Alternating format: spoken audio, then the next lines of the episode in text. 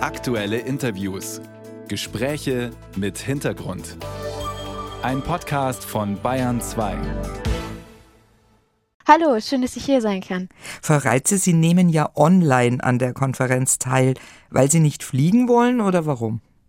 Es hängt tatsächlich nicht mit dem Fliegen zusammen. Also natürlich, Fliegen verursacht viele Emissionen, aber das ist nicht der Hauptgrund. Viel eher bin ich überzeugt, dass man auch von hier, von Deutschland aus, große Einwirkungen auf die COP haben kann. Und deswegen haben wir uns als BND-Jugend dafür entschieden, in Deutschland zu bleiben unter anderem auch, weil schon sehr viele VertreterInnen aus dem globalen Norden, also auch in der Zivilgesellschaft vor Ort sind und wir auch Menschen aus dem globalen Süden die Möglichkeit geben wollen, dorthin zu gehen und stattdessen organisiere ich mit anderen Menschen aus der B&D-Jugend einen Youth Hub in Berlin.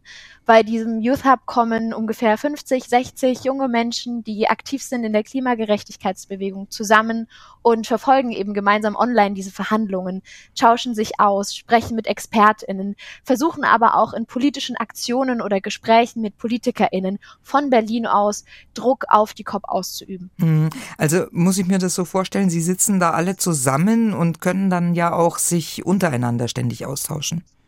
Ja, ganz genau. Also das ist eine mehrtägige Veranstaltung. Fünf Tage sind wir gemeinsam in Berlin und wir bringen quasi den ganzen Tag damit, uns mit, diesen Verhandlungen auseinanderzusetzen. Und da ist auch eben der Austausch, den Sie gerade schon angesprochen haben, total wertvoll, um eben auch auf neue Ideen zu kommen und sich auch auszutauschen, wie es einem damit geht, mhm. weil natürlich solche Prozesse auch oft sehr technisch und frustrierend und langwierig sind.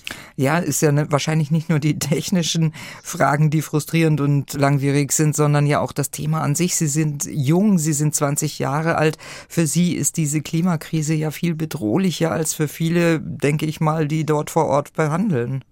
Ja, definitiv. Also ich denke, für mich und generell für meine Generation ist es, wenn man durch zum Beispiel über 2030, 2050 rede, das sind nicht irgendwelche Zahlen.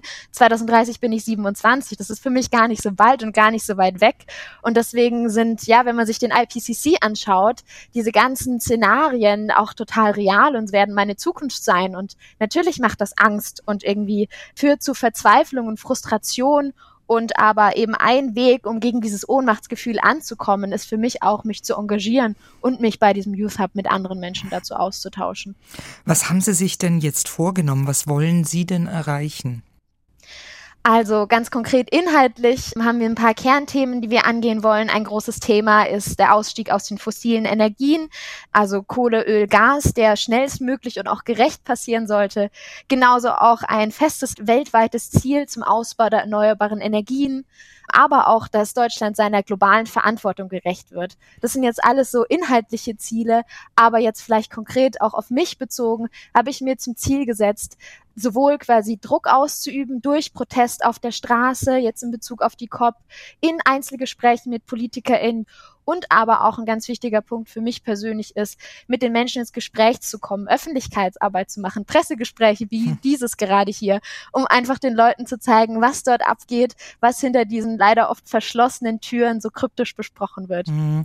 Jetzt habe ich ja vorhin schon gesagt, dass ein Hauptpunkt auch die Überprüfung der Ziele aus Paris ist. Und eigentlich ist es uns schon bekannt, dass diese Ziele bei weitem nicht eingehalten wurden. Was erhoffen Sie sich von der Konferenz? dazu? Ja, ganz genau. Sie haben gerade schon den Global Stocktake oder die globale Bestandsaufnahme, wie es auf Deutsch heißt, angesprochen, dass wir quasi dieses Mal zum ersten Mal schauen, wo stehen wir seit Paris. Wir ziehen eine Art Bilanz und wie Sie auch gerade schon gesagt haben, sehen wir ganz klar, dass es nicht mit dem 1,5 Grad Ziel vereinbar ist, was natürlich irgendwie eine sehr frustrierende Bilanz ist. Aber wir müssen eben aufpassen, dass wir jetzt nicht in eine Nicht-Handel-Politik verfallen, sondern eben uns auf Nachbesserungsmechanismen fokussieren, eben wie wir es in Zukunft verbessern können und wie wir mit diesem Verfehlen umgehen und eben zu deutlichen Ambitionssteigerungen kommen können und uns nicht ermutigen lassen, weil eben jedes noch so kleine Zehntelgrad zählt und sehr entscheidend ist in der Eindämmung der Klimakrise. Ja, das stelle ich mir aber ziemlich frustrierend und auch schwierig vor, wenn man die Ziele so gar nicht erreicht, dass man nicht doch irgendwann mal aufgibt oder aber für Sie wird das keine Option sein. Nein, also für mich ist Aufgeben keine Option. Ich meine, klar, es ist frustrierend und manchmal überkommt es mich auch und ich denke mir so, was ist das für eine Zukunft? Was kommt da auf uns zu? Was werden wir erleben? Aber nichts zu tun würde mich noch sehr viel unglücklicher machen, weil ich dann ja zumindest dieses kleine bisschen, was ich noch als Einzelperson durch meine Selbstwirksamkeit verändern könnte, auch noch verlieren würde und einfach nur zuschauen müsste, wie die Welt blöd gesagt im Bach runtergeht. Und deswegen versuche ich eben durch mein Engagement, durch Gespräche mit Politikern, durch Protest, so viel es wie möglich geht, noch zu verändern, auch wenn es nur ein sehr kleiner Beitrag ist. Dessen bin ich mir schon bewusst. Hm. Jetzt gibt's ja auch viele, ja, gerade die großen Volkswirtschaften, die mit wirtschaftlichen Krisen zu kämpfen haben. Es gibt die Menschen, die unter der Inflation leiden. Es gibt die Kriege. Da haben viele, glaube ich, so den Eindruck, ja, äh, Klima stellen wir vielleicht jetzt doch ein bisschen weiter hinten an. Was sagen Sie denen denn? Ja, also ich kann es total verstehen. Wir sind in einer Zeit multipler Krisen und Menschen haben natürlich auch nur bedingt Aufmerksamkeit für Themen in den Nachrichten und auch generell sich damit zu beschäftigen, vor allem wenn es eben an finanzielle Probleme geht. Und ja, ich glaube, da ist es ganz wichtig zu sehen, dass diese Krisen nicht voneinander losgelöst sind, sondern ganz stark miteinander verbunden. Beispielsweise Migration und Klimakrise, Migrationsflucht durch Klimaschäden wird ein ganz, ganz großes Thema sein. Und ich bin überzeugt, wenn wir diese Klimakrise nicht jetzt so schnell wie möglich angehen, dann werden wir noch viel, viel mehr Krisen in Zukunft haben und ja, dass es jetzt effektiver ist, sie anzugehen, was natürlich immer schwierig ist, den einzelnen Menschen zu sagen, wenn es ihnen jetzt nicht gut geht finanziell. Dessen bin ich mir schon bewusst. Ich, vielleicht kann ich da nur sagen, was mir immer hilft. Vor allem auf dieser emotionalen Ebene hilft es mir immer sehr, mich auszutauschen. Mit Freunden, mit Familie, mit Menschen in der Bundjugend bei Fridays for Future. Einfach darüber zu reden, was mich beschäftigt in Bezug auf die Klimakrise, was meine Sorgen sind und dann gemeinsam versuchen, Lösungen zu finden. Da ist ja dann auch so eine Weltklimakonferenz gut dafür, damit es auch wieder ein bisschen ins Bewusstsein gerät durch diese große Konferenz. Nun findet die in Dubai statt. Das Land, die Vereinigten Arabischen Emirate, ist ein Ölförderstaat. Passt das zusammen? Das passt leider ganz und gar nicht zusammen. Also ähm, ja, Sie haben es gerade schon gesagt, ein Ölstaat. Sultan Al-Jabbar, der COP-Präsident, ist äh, auch noch CEO von ADNOC, einer großen Ölfirma. Und ja, was wir gerade hören, auch vor ein paar Tagen wurden erst Dokumente dem BBC geleakt, dass die Vereinigten Arabischen Emirate vorhatten, während der COP Öldeals abzuschließen und 15 Gespräche mit verschiedenen Ländern geplant hatten. Und wenn man das im Hinterkopf hat und dann auf die COP schaut und aber auch gleichzeitig weiß, dass wir einen Ausstieg aus den fossilen Energien so, so dringend brauchen, scheint es, als ob diese Welten so unvereinbar sind. Und ähm, ja, deswegen müssen wir, glaube ich, ganz klar auf diese Situation hindeuten, auf den Ölstaat, aber auch auf die katastrophale Menschenrechtslage vor Ort, auf die eingeschränkte Zivilgesellschaft, die eingeschränkte Presse, die perfektionierte digitale Überwachung. Also ganz viele Probleme in diesem Land, auf die hoffentlich jetzt auch die Aufmerksamkeit der Welt gelenkt wird und eben die Aufmerksamkeit aber nicht weggelenkt wird von den wichtigen Entscheidungen, die wir dennoch treffen müssen. Was erwarten Sie sich denn jetzt von Deutschland dort bei der Weltklimakonferenz und vielleicht auch noch, was erwarten Sie sich von uns Deutschen, was wir tun sollen? Ja, also vielleicht erstmal zu Deutschland. Äh, Deutschland hat sich so ein bisschen die selbsternannte Rolle als Klimavorreiter aufgesetzt. Ich meine, Scholz als Klimakanzler, wie er es immer so schön betont.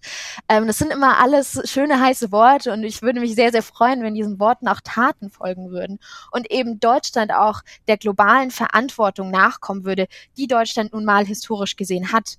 Also Deutschland als ehemalige Kolonialmacht hat profitiert von der Ausbeutung anderer Länder, Länder des globalen Südens und hat da dadurch das ökonomische Wachstum in Deutschland erst möglich gemacht. Das dass man diese historische Verantwortung im Hinterkopf behält, muss Deutschland einfach, ja, ganz klar vorangehen, was Klimafinanzierung angeht oder generell Ambitionen auf der Klimakonferenz. Und nicht nur auf der Klimakonferenz, sondern auch in Deutschland selber viele, viele Baustellen angehen, wie zum Beispiel nicht mehr Geld in fossile Investitionen stecken, Subventionen stecken oder das Klimaschutzgesetz, was jetzt leider abgeschwächt werden soll, daran festzuhalten und dafür zu sorgen, dass in Deutschland auch selber ein klares, gutes Klimaschutzgesetz verankert ist. Das sind jetzt alles Dinge, die Deutschland tun kann. Die Deutschen, die Gesellschaft selber, das ist natürlich immer so die große Frage. Was wünschen Sie sich von uns? Das ist eine große Frage. Ich meine, ich bin ja selber Teil der deutschen Zivilgesellschaft und ja, ich möchte immer sehr weg von dieser Konsumkritik am Einzelnen gehen. Also jetzt nicht irgendwie Leuten vorwerfen, ja, die essen Fleisch oder sie ziehen sich nicht super nachhaltig an. Ich meine, klar, das haben alles einzelne Auswirkungen, aber was viel, viel wichtiger ist, sind die großen Entscheidungen auf nationaler und globaler Ebene. Deswegen glaube ich, würde ich da jetzt den Fokus eher auf Deutschland als auf die Deutschen legen. Die Weltklimakonferenz in Dubai beginnt. Alina Reitze von Fridays for Future und der Jugendorganisation vom BUND nimmt online daran teil. Und herzlichen Dank, Frau Reitze, für dieses Gespräch. Ja, vielen Dank auch an Sie. Hat mich sehr gefreut.